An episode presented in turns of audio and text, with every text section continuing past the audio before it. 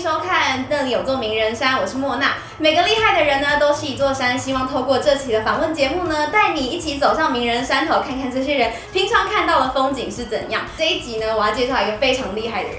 大家如果在关注就是 Google 的产品啊，像是 Google 智慧音箱 Nest 跟 Nest Mini，应该可以注意到，其实 Google 算是推出了一款非常具在地化代表性的一个产品，就是 Google Nest 还有 Google Nest Mini，因为他们是第一款呢支援繁体中文啊，还有使用中文的智慧音箱，所以其实一推出来就受到非常多人的好评。那那时候其实，在记者会上呢，有一个身影，他就是在那边介绍着，就是 Google Nest 一直以来研发的历史，一直到推出现在这样的产品。那那个人呢，就是我们今天所邀请的对象，他是 Felix，我们欢迎他。嗨，大家好，很高兴今天有机会来上这个节目，很荣幸被邀请。那我我其实不知道这个节目叫做名人三，我觉得我应该走错节目，因为我不是名人。不会，你知道是我完全不是名人。当时的确是我在呃上台，然后讲这个推推 Google Nest 在台湾的这个产品，但是我被推出去的原因只有因为一我脸皮很厚，不怕丢脸；二他们觉得我很搞笑，就这样子。我没有，我没有什么特别能力。很快简单自我介绍一下，呃，我在 Google 那当大概六年的部门主管。那在 Google 六年之前呢，我其实在西谷的的一家新创叫做 Nest Labs，可能就是、嗯、就是现在的的 Nest 的前身。那当时它是一些新创公司。那我在那边也工作了几年。更久之前呢，我在红海工作。那当时在红海的工作是被派驻在深圳的。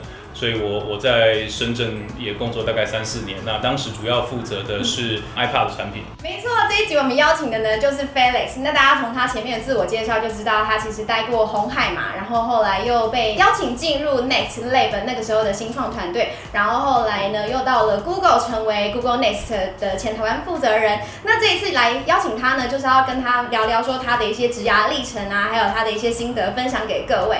那其实我蛮好奇的，当初是什么样的一个因缘？机会下会从红海，然后跳到就是加入这个 Next Lab 这个新创团队呢？嗯，这故事其实蛮好玩，就是我当时其实，在红海认识了我当时的女朋友，现在的老婆。哦。那我们其实已经打算要离职了，然后也打算，因为我们打算要结婚成家，那可能在考虑说是不是离开深圳，然后回到台湾来。在那个时间点，大概二零一零年底的时候呢，我们因为在做的负责产品是跟经常频繁的高密度的跟很多苹果的工程团队接触，所以很多苹果的新产品的美国工程师啊什么都跟我们算蛮熟的。呃，我老婆接到一通电话，对，是一个她很熟的美国的苹果的主管打来的。那这个主管打来说跟她说，嘿，他已经离职了。那呃，现在在一间新创公司工作，问我老婆说是不是有兴趣在台湾？如果回到台湾，是碰个面，然后一起吃饭。我老婆问说，那我可不可以带我的未婚夫一起，就大家一起在台北吃饭？那我，然后他说好，OK，好，那就来，我就去了。对，去了之后，我想我只是陪衬嘛，那有工作机会大概是找我老婆这样。好，没关系，那就去。去了之后，没想到我们在约在台北一间餐厅坐下来，然后一坐下来之后，我发现说，除了那位主管之外，还有另外一位是前 Apple 负责 iPad 的工程的主管，那是我很熟的。那我我也很惊讶。他在那里，他也很惊讶我在这里，所以呃，当下就就聊得很开心。然后后来他们跟我讲说，我老婆是他们心目中的第一人选，对，那我是他们心目中的二号人选。那所以如果我老婆拒绝，他们本来不知道我们两个是要要结婚的，所以但是买一送一，然后一石二鸟。对对对，嗯。那另外一个我觉得比较有趣的事情是，当时因为呃早期草创的这些员工都是。苹果的员工，哦，或者前苹果的团队出来的，对，那所以他们苹果 DNA 很强，对，强到说那个保密做的非常非常到家，对对对。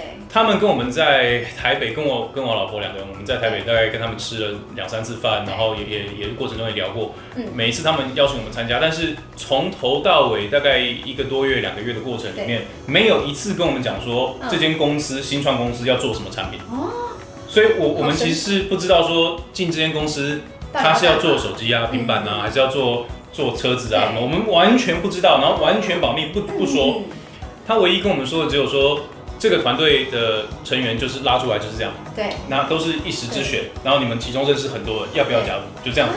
那我跟我老婆那个时候也年轻，所以其实我们也，所以我们也没有谈薪水，对，也没有跟他们谈股票。然后，所以我们不知道啊，对，我们不知道。那因为大家都是过去在工作上认识的，兼客户、同事、伙伴兼朋友这样子，所以其实是一个信任的关系。对。可是我跟我老婆当时的考虑点是说，第一个，我们两个那时候没有房贷，没有负债，然后没有小孩。嗯。那我们那时候也都还年轻，大概二十九岁左右。所以我觉得我们的机会成本很低。对。那我跟我老婆说，有这样子的团队邀请我们加入，然后在这么早期就能够加入，然后可以跟这么优秀的人一起共事，是一个很难得的机会。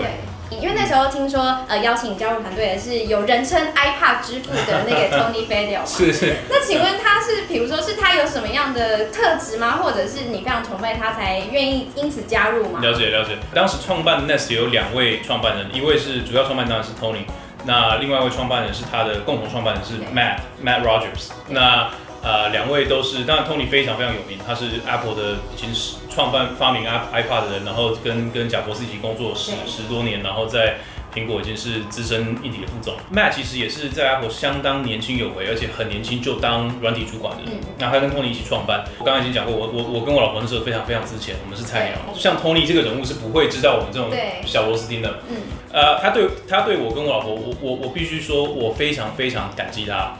去美国的时候，他总是对我们非常非常友善，嗯，然后，嗯，也我觉得他是真的打从心里面是一个厚道，然后善良的人，嗯，但是他他很快的，你如果跟他一起工作的话，你就会发现他个人的风格非常非常明显，强烈吗？非常强烈。那我不知道他天生就这样，还是因为他跟贾博士有非常近距离的十多年的工作经验。但是我不知道你们有没有听过说，贾博士的传记里面讲，形容贾博士身边有很强的这个什么叫做现实。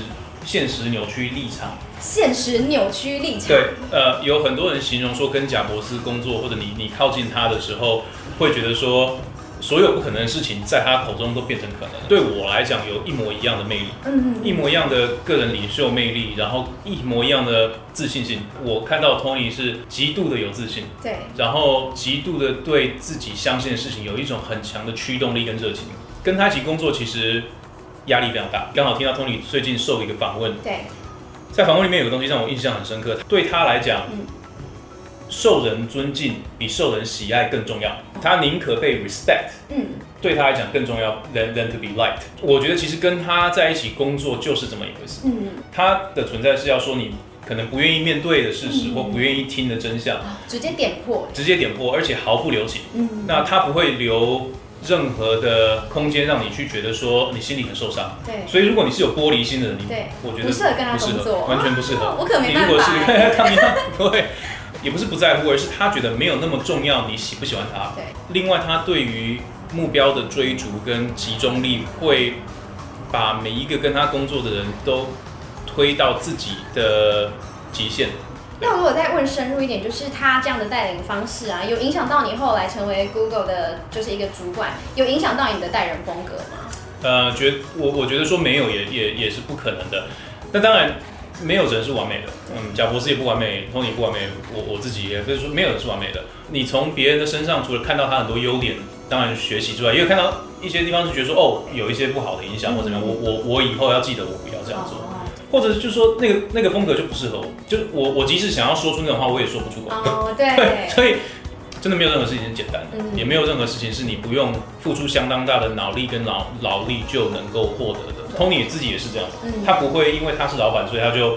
比大家都早下班打卡回家了，然后他什么事都不做了，嗯、他一定是在最前线跟大家一起奋斗。对，如果老板已经站在前面，那个开头已经开在那边开始布局的话，那身后员工真的就只有跟着一起冲那种感觉。他的付出跟牺牲绝对不会比我们少，所以很多早期的员工，甚至你要结婚的计划都被影响啊，嗯、你不能去度蜜。我跟我老婆没有。去什么？结婚之后我们就马上回去工作了，也没有去度蜜月，也没有什么。前几年都是每年出差一百三十几天，三分之一的时间不在家。我我有小孩，有什么也都就只好，我也没办法。那我们再回归到前面，就是有说到，就是当初是已经决定加入了这个 Nest Labs 的这个新创公司嘛。那那个时候听说你是选择说不要去加州总部那边，而是留在台湾这边工作。那你们那时候工作模式是？我们的最早期的办公室就是我在我爸妈家的房间。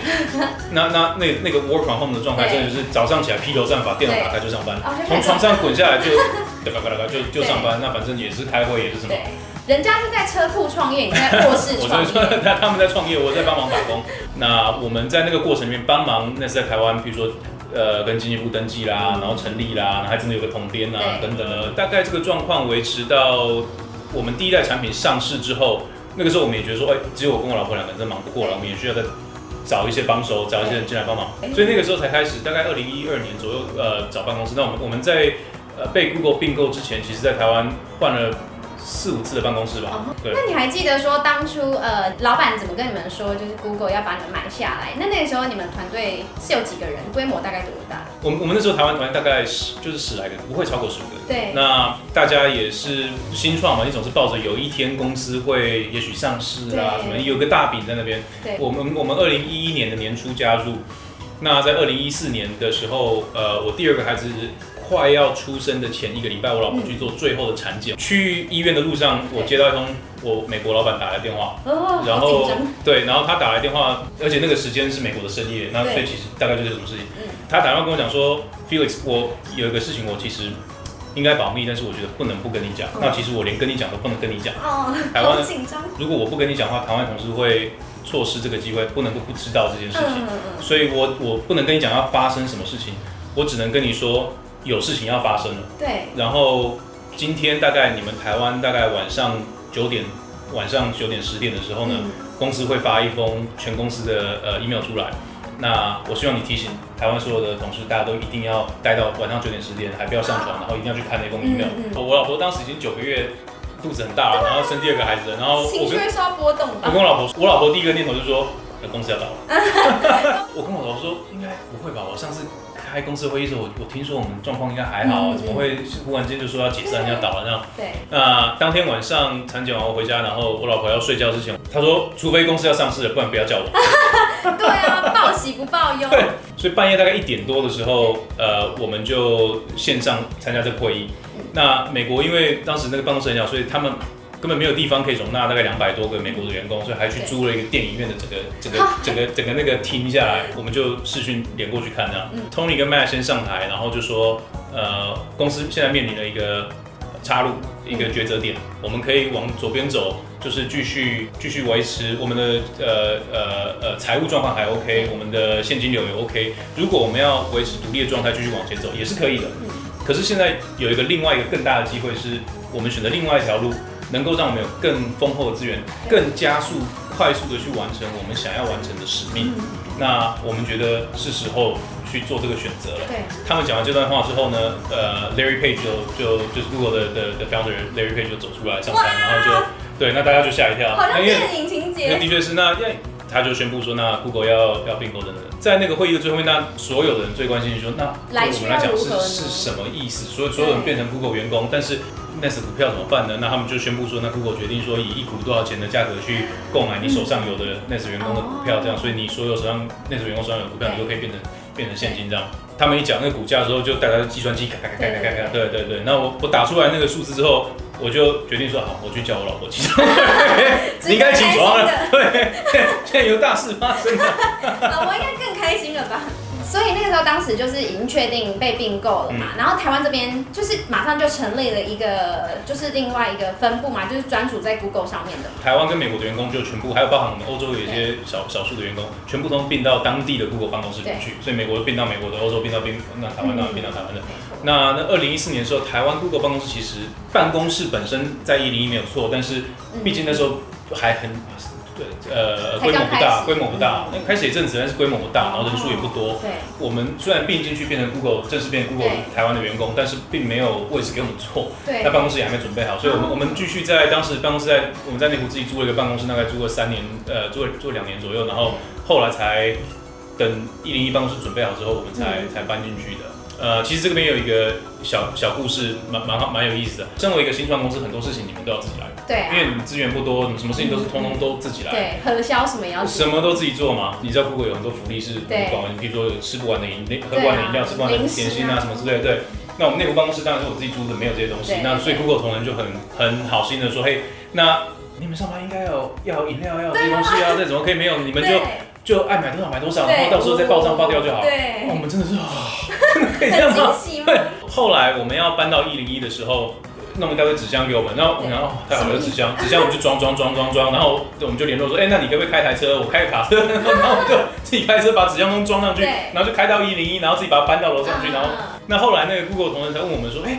我们的司机过去要载你们的那个箱子，怎么都你们都没有东西吗？我们已经通通自己开车装过来。对，说啊，为什么你们都自己搬？对，我我们不知道有人可以帮我们做这些事情。很棒哎，那大家都知道，因为 Google 现在在台湾其实就很常，大家都会说他们福利很好啊，然后有他们游戏间、游戏室可以玩赛车，然后甚至在那边玩 VR 什么之类的。嗯、那这些东西啊，就是有没有更你觉得更特殊的福利，或者是你自己最喜欢哪项福利？呃，比较少人知道的，然后比较有意思的，第一个我觉得最有意思的就是 Google 在全世界的大都市几乎都有办公室。你去那些办公室的时候，你你不需要是因因公出差，嗯，你任何私人的旅行然后什么你都可以去。譬如说你去日本玩，对，日本玩欢迎你去东京的办公室、大阪的办公室都有办公室。东京办公室非常棒，而且听说礼拜五下午都有免费出去吃到饱。啊，你就是非非日本员工也可以吃吗？都可以啊，只要你是 Google 员工，全世界各地都可以。你只要带着你 Google 员工证，哦，全世界办公室你都可以直接刷进去。嗯加入 Google 之后啊，你还觉得 Nest 它还是有保有它原本的独立性吗？因为其实 Google 它原本就有属于它自己的一个智慧的音像的产品，比如说 Google Home 嘛。对。那 Nest 其实算是有点像是同类型的产品嘛。那那个时候进去啊，你们是怎么做到一个融合呢？是，我会说我们进去之后，第一个挑战就是说，呃，考验着大家的，你你什么东西要要要要保持独立性，什么东西要统一，这是第一个。有些东西环环相扣，你不你不做这件事情。那件事情就不行，有些东西你不跟他统一，你就没有办法用他那个东西。统一了之后，你会不会失去了原来你希望保持的那个独立跟弹性？这些问题都一再的考验了所有主管的的的智慧跟经验。有了 Google 的这个并购案之后，那 Nest 的名声就就就名气就大很多了。那你一下子之间，你的人力成长三倍，各地来的这些英雄好汉带着原来他原生公司前公司的文化跟习惯一起进来。你原来的那个小团队有很强的 DNA 跟很强的呃工作文化的认同，对，一下子就被淡化掉。嗯，你你放到三倍人里面，不管再怎么样就，就就是淡化掉。那还有很多人带进来的工作习惯啊、工作流程，通通都不一样。公司的 DNA 还有这整个整个都都都一再一再的面对考验，成长的非常快的时候，会有这种状况发生。那 Google Home 的那个产品，你刚刚提到是到大概我没有记错的话是二零一六年底左右才出来的嘛？呃，就变成 Google 的这个旗下有两个呃平行的团队跟平行的产品是都在负责智慧家居的部分，Nest 跟 Google Home。嗯。那当然，这这对消费者啊，对 Google 也都是一个蛮蛮造成困惑的事情。所以到了二零一八年的时候，公司就决定说，对内也好，对外也好，我们要把呃这两个团队、两个产品路线、两个品牌完全统一在一起，变成一支团队、一个品牌。然后，然后，然后大家一起往一个一个方向努力。所以，呃，从二零一八年以后，取了 Google Home 里面的 Google，加上原来的 Nest，变成一个 Google Nest 的品牌。嗯、那所以是现在大家看到的状况。嗯，对，大概是这样子。那像是呃，Felix 在那个 Google 大概待了八年吗？八年近九年时间，六年的时间，待了六年的时间。那在这其中啊，有没有什么样哪项的计划，或是哪样的产品是你最自豪的呢？嗯。有，大概在二零一一年到二零一四年左右的时候做两支产品。第一个产品当然是 Nest 的起家的产品，就是那个温控器。对。那温控器在台湾当然是第一个应用的运用的场景不多，因为我们居住环境跟美国不一样。但是但是在美国其实是销量是蛮好的。我们第二个产品是那个一氧化碳与烟雾侦测器。嗯。那 Nest 一开始的。使命跟愿景就是希望我们希望做的产品是对世界有一些真正的正面的贡献跟价值的。第一代的产品那个呃温控器的部分，真的能够帮助呃一般的家庭去节省能源，不止节省你的荷包，也帮助呃世界节省能源。这这我们觉得是一个很正面的事情。第二个呃产品是呃拯救。生命，我我第一次我们那个一氧化碳跟烟雾侦测，其实那个产品非常非常难做。那我们其实所有的整个团队做的人仰马翻，很辛苦。卖出去之后呢，有一天公司的呃公呃 PR 发了一封信给内部，就是客户写来的感谢信，告诉我们说在呃快要那个圣诞也美国有一个很冷的圣诞节的早上，然后呢因为家里很冷，所以他们就烧那个火炉啊什么之类的，造成一氧化碳。然后他们还好。呃，因为圣诞节，他们去买了 Nest 的一氧化碳侦测器，用侦测器装在家里面，然后晚上大大响，然后他们一家人包含小朋友通通逃出来，然后叫叫消防队啊什么什么之类来处理。然后他们写信来跟我们说谢谢，说要不是有这个产品的话，他们一家人可能永远都没有办法过我们的圣诞节。我我第一次看到那封信的时候，我真的整个人震撼。后来就常常收到这样的信，对，陆陆续续的收到说谢谢你拯救我们家没有被烧掉，对，谢谢你救了我们一家人的性命。我从来，但我没有做过，我不是医生。我不知道救了一命是这种很棒的感觉，对，所以，我我觉得那个比做手机啦，做什么东西，对我来讲带来的成就感、感动是更大的。那在台湾的部分呢？因为现在我们都知道，就是呃，就是比如说 Google Nest，其实是蛮受在台湾蛮受一个欢迎的产品。那你有料想得到它一推出来，然后台湾那么多家庭或者是用户这么喜欢它吗？我我很开心，它在台湾很受欢迎。研发团队有一部分在台湾，然后都没有办法在台湾跟家人朋友一起分享，说这是我们做的东西，其实是一个很憋的感觉。哦。对，那所以。终于让我觉得，其实我我最开心的是台湾的同事，呃，前同事，大家都能够跟朋友啦、同事分享买来送人啊，或者是有人用了觉得很很开心，给他们好的反馈。我觉得这个这个对我来讲是一个很开心的事情。对。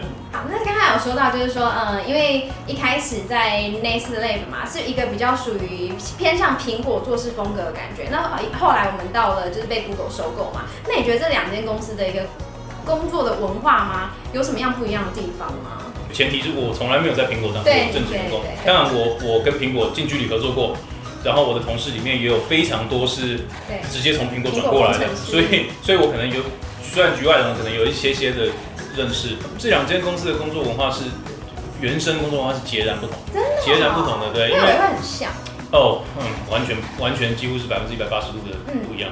还有一个就是说，矽谷的人总是转来转去嘛。对。那矽谷就那么，就是那些大公司转来转去，转来大风吹这样，所以所以彼此互相的影响。你做完这边以后，又带带一些你的风格或形式过去，所以彼此都会有些影响。但是苹果做的生意，起码到目前为止，还是很大程度仰赖它的一体产品的销售。对。而且是一套已经在业界被公认为，只要你是开发这样子的产品的黄金标准。Google 的话。毕竟原生是一间软体公司，那那我们我们现在做了，包含我自己做了很多呃消费性电子硬体的的的生意，但是啊，它的原生的文化，它管理的模式还是偏向软体的公司的。我举例而言，在 Google 内部，员工要转换团队，或者是转换你的专案是非常简单。我身为主管，如果你是我在我团队，你想要转换到别的团队去，你不用跟我讲。嗯，然后你也不用告知我，对，你只要去那个团队有缺，去找那个主管谈，只要他愿意接受你，然后你在那边 interview 也都 OK 了，对，你说去就去。不过这样做当然是有原因，就是一个是他的留才的方式，就是说如果他这个团队待不开心，你又让他没有办法调动，嗯，那他就走了，他一定是就去别的公司。那与其这样，为什么不让他在公司里面能够自由流动？只要是好的人才，他在 Google Map 工作还是在 YouTube 工作，都对我们是有好处的。那像苹果这样的公司。因为是硬体为主的公司，当然它软体也占越来越大成分。但毕竟硬体是一个每一个领域都是一个很深的一门科学的东西，你很难叫一个钻研苹果相机感应器 sensor 的。资深工程师说：“有一天跟你说我要去做天线，对，这是不太不太可能的事情。对，那如果是以你的角度来看，好了，在 Google 就是担任六年多的这负责人的情况下，你自己有什么样的观察？比如说要进入到你的团队，或是 Google 这间公司，这些人要有什么样的特质吗？或者是你面试人的一个标准是什么？我先说最基本的，对，好，好，所以大概就是基本的英文能力，对，优秀的专业能力，这个是完全最基本的事情。那另外就是自我学习能力要强，嗯。最后就是你自我的驱动性要很强，嗯嗯，对。那个性上呢？因为会不会有些，比如说有些公司，他可能就会比较没办法接受比较自视甚高的员工，或者是像甚至台湾之前还有发生过哦，那个狮子座 O 型的员工我不要，因为怕会抢了主管的风采，会不会有这种会有这种疑虑吗？我我我我第一次听到这个故事，真的有这个吗？真的有这个故事。一个一个公司愿意相信星座，然后去做他选人的标准，这我没有办法评论。然后如果你愿意接受加入这样公司，我也没有办法评论。嗯，对，在面试的时候，我觉得。公司会想方设法请你去佐证哦。如果你说你自我学习能力很强，对，那你怎么有什么证据证明你自我学习？我还给一个真实的事实。对，我觉得在这样的工作环境下面，感觉就是做起来很弹性，然后也很快乐。那可以方便请问一下，就是比如说你这样一天呐、啊，你们的团队工作时间会是超呃超过八小时吗？或是有大概的一个数字吗？如果有 Google 的同事在看，我怎么回答都会有人觉得不对。对啦。每个人工作的习惯跟时间不一样。如果你是在一个这种高度竞争，然后高度白热化的的领域的话，因为竞争的关系，所以时间长，这是我觉得这个是一般人也可以想象的。那个产业就是这样子，那你不进则退。但 Google 的好处就是说。如果你一天必须要工作这么长时间，他不要求你坐在办公室里面把这些时间做完。如果我凌晨一点到凌晨四点要跟美国开会，那我老板就说，那你早上就不要进去了，你就睡晚一点，你中午十二点再进办公室，或者你你就干脆不要进办公室。我如果睡到十二点才进办公室，我干脆不要进去算了，我就在第二天在家里工作。Google 给你很大的弹性说，说那你自己处理。那你之后会有打算再回归职场吗？以及可能就会比较有自己的一些看法，就是比如说，嗯，你会想要找外商啊，或者是有什么样特别的一个目标吗？我想多少都是会吧，就是被被之前的工作影响，然后会会希望用以前的经验来来审视说，那目前眼前的这些机会是不是是不是适合我？我我我觉得我们很幸运，就是说我没有。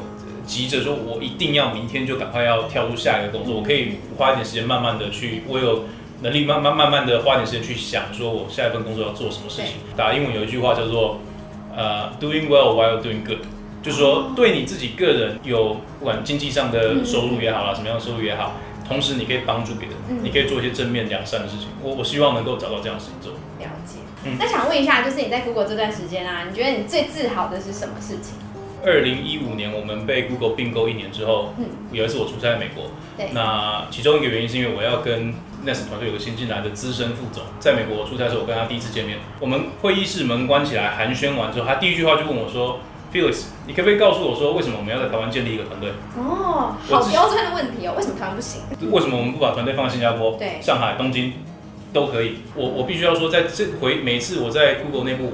遇到这样问题的时候，我我回答的时候都是有一点私心。我的私心是我希望能够在台湾，对，帮台湾更多优秀的人才，然后找找到一个机会，然后能够在台湾做做这个事情。嗯、那但我觉得说我的这个事情不见得对公司不好。这个问题如果要深究的话，当然我知道很多人第一个直觉就想啊，台湾人力便宜呀、啊嗯，就就数字上面而言，并不会说这完全否定的答案。对，但是我会说是那那不是一个看到事情全貌的答案。对，那其中很大的一部分当然。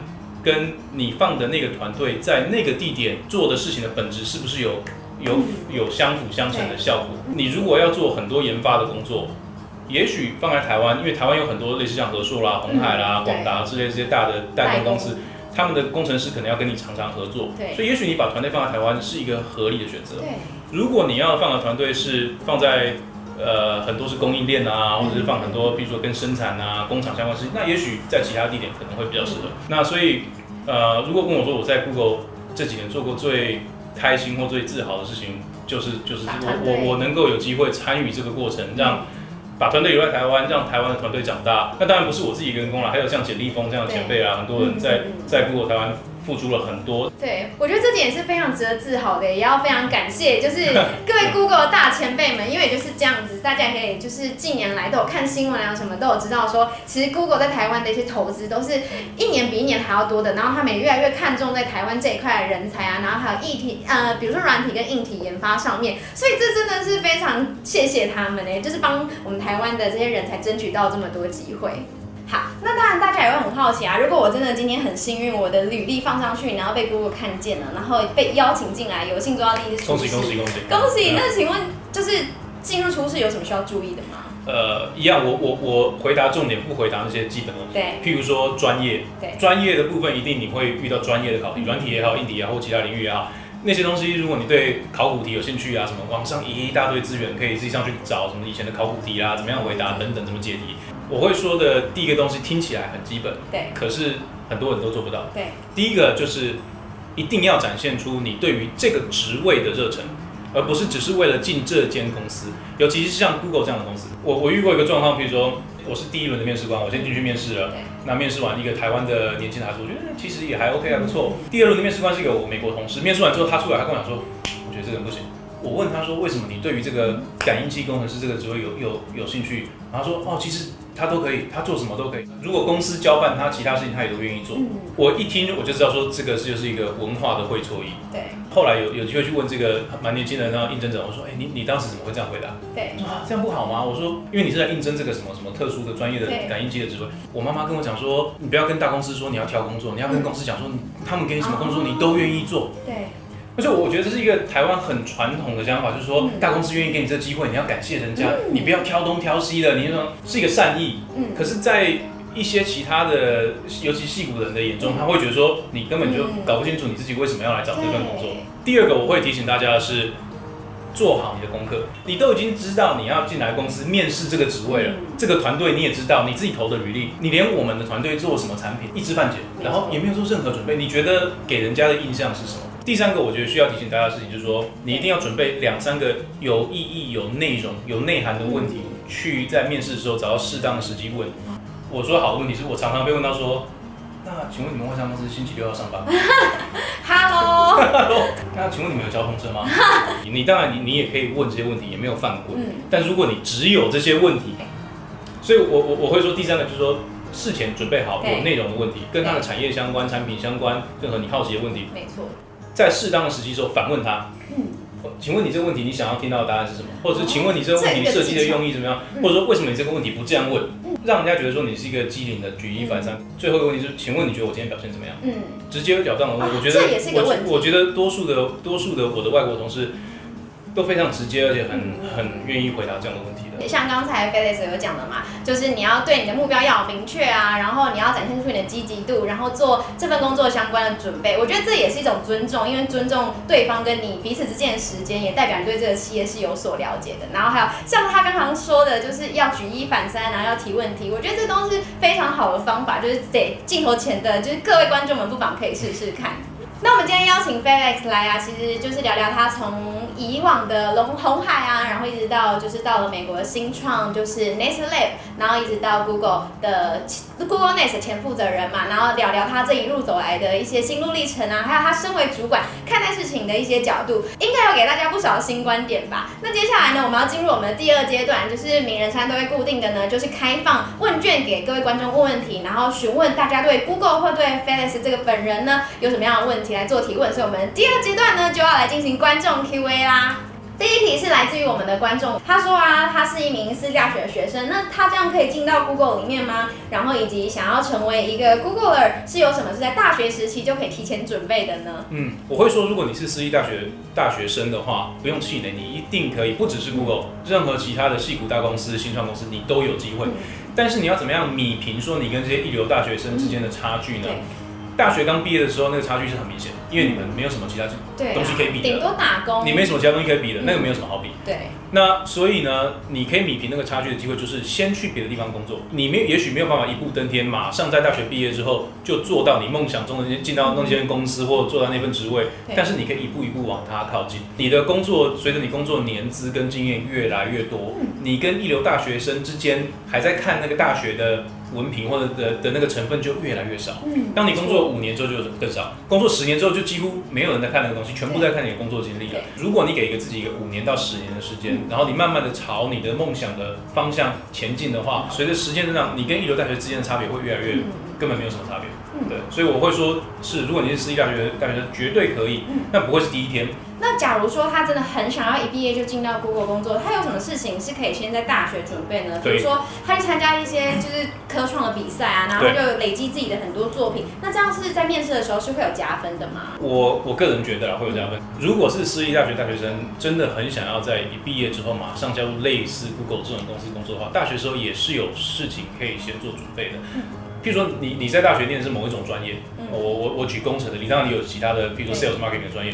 那如果你念的是工程专业，那么在你的那个工程领域里面，你有没有在利用大学的时候、研究所的时候做出一些时机来？嗯，我面试过一个台湾的，他也是工程系，但不是最一流的，对，工作经验很短。他虽然不是大学刚毕业，他可能只有两年工作经验。哦，他利用所有自己闲暇的时间，把自己家里的房间改造成一个工作室，然后呢，他就开始纯粹是自己的兴趣，动手做东西。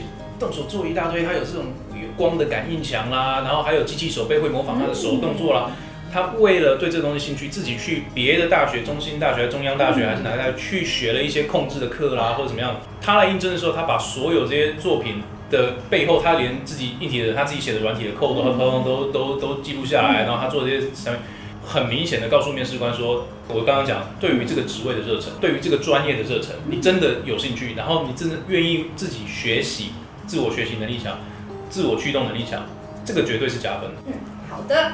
那第二题呢，是来自于我们的一位观众，他想问啊，就是在这么高压的一个工作环境下，嗯、就是要怎么样做到适度的舒压呢？怎么样能够适度的舒压？这个其实看看个人。那那我我我自己的话，其实就是休息啦。嗯、我我其实蛮懒散看电视啊，追 Netflix 的新剧啦。我看你有在骑重机耶。那那是对最近最中中年危机的时候才发现的。